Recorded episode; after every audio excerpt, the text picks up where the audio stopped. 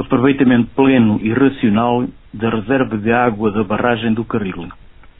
Recentemente, a Comissão Permanente da Assembleia Municipal de Tomar reuniu com responsáveis da Direção Regional de Agricultura e Pesca de Lisboa e Val do Tejo, por proposta do Grupo Municipal da CDU. O objetivo era fazer um ponto da situação do aproveitamento pelos agricultores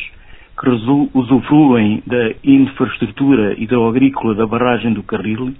inoperacional desde fevereiro em consequência de duas rupturas sucessivas na sua rede de distribuição de água.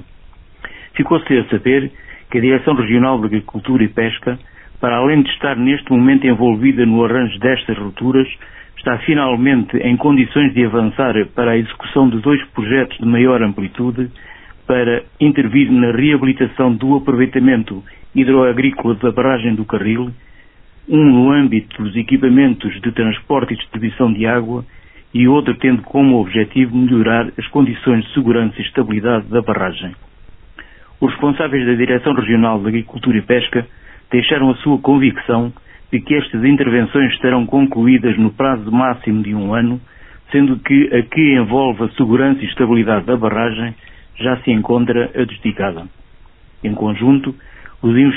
investimentos previstos nestas duas obras ultrapassam os 800 mil euros. Estes projetos de reabilitação foram apresentados e aprovados no já distante ano de 2016, mas só em 2022 vieram a ter luz verde para a sua implementação. As rupturas sucessivas que ocorreram na rede de distribuição nos últimos quatro meses e inviabilizaram a utilização da água da barragem pelos agricultores pondo em risco a produção deste ano, certamente que serão consequência dos sucessivos adiamentos destas duas obras. Um outro problema que foi abordado nesta reunião foi a necessidade de ser criada uma nova entidade gestora para a barragem. Em 29 de agosto de 2022, esta barragem de regadio foi reclassificada, passando a ser considerada como obra de aproveitamento hidroagrícola incluída no Grupo 3 em consequência do caráter público da obra e da necessidade de adequar o seu modelo de gestão à complexidade e à sua importância socioeconómica, abrindo as portas à possibilidade de aceder a um novo regime de concessão.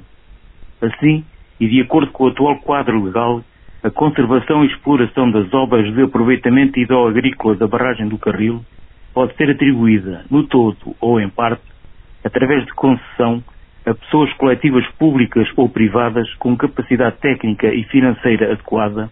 sendo dada preferência às entidades do tipo associativo e cooperativo que representem a maioria dos proprietários